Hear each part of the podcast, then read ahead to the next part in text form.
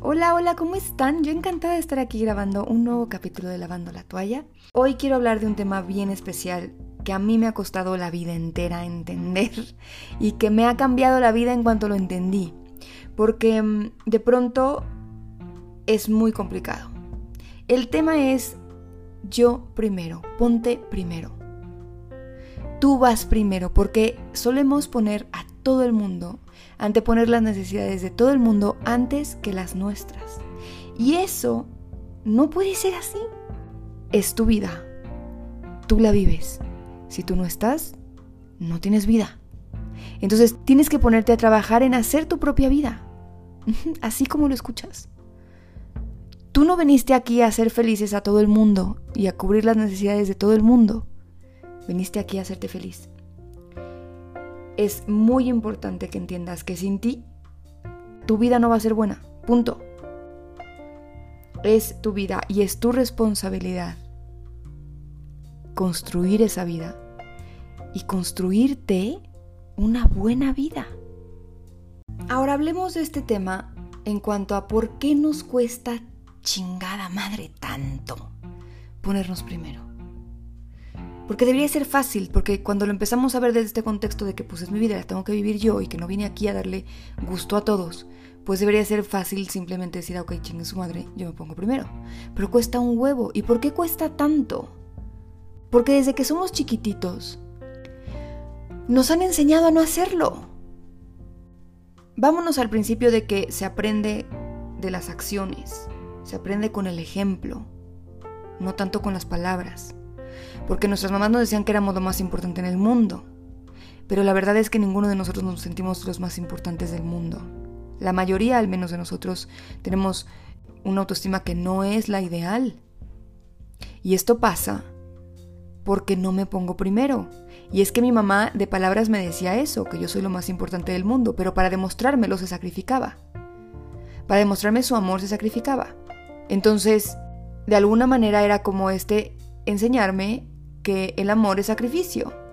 Por lo tanto, para yo demostrar amor a mis seres queridos, los cuales por lo general todos tenemos, me voy a sacrificar y voy a dejar de ponerme primero. Y ya valió madres. Otra de las razones también es que cuando somos chiquitos, todo el tiempo es como una dualidad muy fuerte. Porque por un lado nos dicen que somos lo más importante, lo más bonito y que nos aman con todo el corazón, pero por otro lado nos va como de la chingada la mayoría. Y con cosas muy tontas, insisto en esta parte del ejemplo y de las acciones. O sea, si yo llevaba un juguete a algún lado tenía que compartirlo porque no podía ser egoísta. O sea, era egoísta tener el deseo de jugar con mi muñeco yo sola. No, ah, ah, no puedes. Suelta tu muñeca y compártela. Pero es que yo quiero jugar. No, ah, ah. Estamos en casa de Susanita y se la prestas a Susanita. Puta, pero yo no quiero. Pues te chingas y se la prestas. Porque eso hace un buen ser humano. ¿Ah, sí? A ver, dime tú ahorita. ¿Le prestarías tu coche a cualquiera? O sea, ahorita llega la hija de Susanita que no conoces y te dice, préstame tu coche y le das las llaves. No, ¿verdad? No. Pero sí andamos dando nuestro amor y nos andamos sacrificando porque nos enseñaron que para ser unas buenas personas teníamos que compartir absolutamente todo, aunque no quieras, ya te chingaste. ¿Por? ¿Por qué? Nos enseñan desde chiquitos a ponernos de segundos o de terceros, con el ejemplo y con las palabras, con la educación que nos dan. Y no es que lo hagan mal, así lo hacemos todos los papás, hacemos lo que podemos. La verdad es que es una cadenita, porque yo hago lo mismo con mis hijas, mis hijas hacen lo mismo con sus nietas y, o nietos, y así va, y corre y corre y corre, y se pasa de una a otra. Si todavía no tienes hijos, por el amor de Dios, aprende lo que es compartir en un niño aprende la etapa natural en la que un niño comparte. Porque seguro te ha pasado que has, visto que llega un niño divino y rompe su chocolate sin que nadie le pida y te ofrece la mitad porque te adora. No sé, tu sobrino tu, o tu hijo. Porque quiere compartir. Y ese es el verdadero compartir, compartir cuando quiero, no cuando tengo que. Porque ahí se pierde todo el fondo. El compartir tiene que nacer del corazón, tiene que quererse. Y el problema es que vamos por la vida queriendo que nos amen, porque eso, eso parte también nos da mucho el ponernos primero. Me da culpa y me da miedo. Me da miedo porque ya no me van a querer, porque ya no voy a ser la persona que anteponga las necesidades de todo el mundo antes que las mías.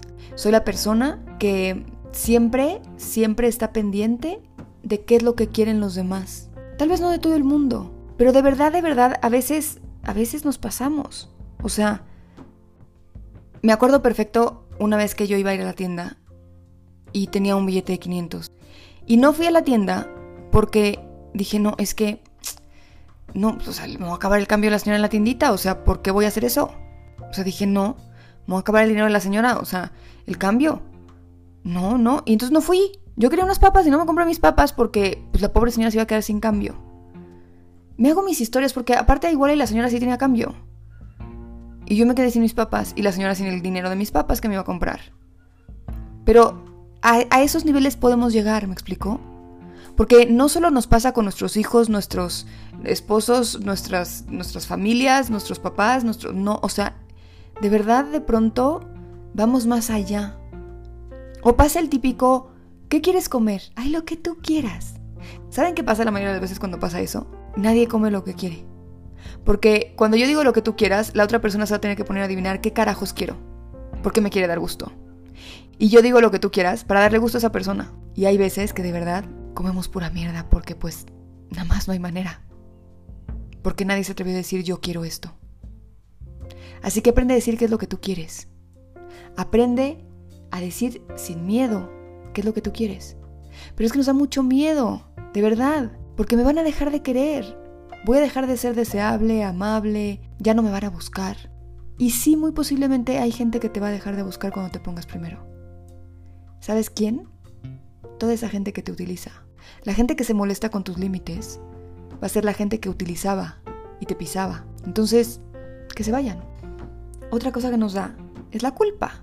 Por lo mismo, porque nos enseñaron que tenemos que hacer lo que los demás quieren. ¿Cómo le voy a decir a mi amiga que no quiero salir hoy en la noche? Estoy súper cansada. ¿Cuántas veces has ido a eventos que no quieres ir? O tenemos un evento al día siguiente que es importante y necesitamos concentración y muchas veces vamos al evento de la noche porque pues, ¿qué va a pasar? Se va a enojar mi amiga si no voy. Ella siempre viene a los míos. Ojo con eso, porque si tú se lo pides y ella lo hace, qué maravilla, pero es su problema, no tuyo. Si todo eso que ha hecho por ti lo ha hecho sin querer, sin querer hacerlo de verdad, solo para ser querida por ti, pues qué tonta. Ya aprenderá ella a ponerse primero. Pero tú aprende a ponerte primero tú y deja de hacer lo que no quieres hacer. Sin miedo. Sin culpa. Porque es tu vida. Y para eso les preparé estas definiciones que a mí me encantan.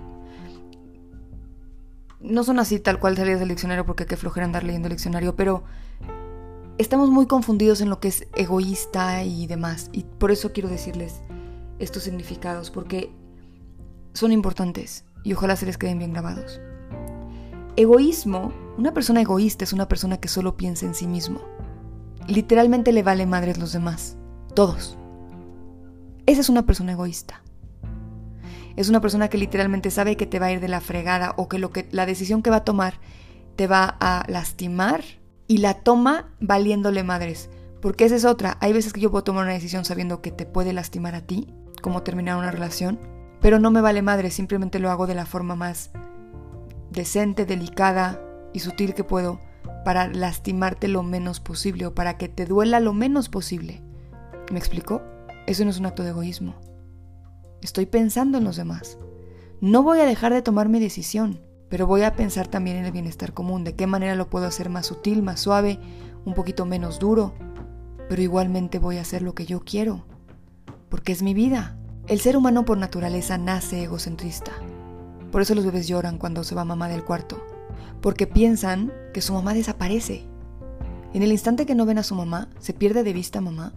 No existe, imagínense la angustia. Bueno, el egocentrismo se va eliminando porque entiendo que mi mamá sí está, aunque yo no la veo.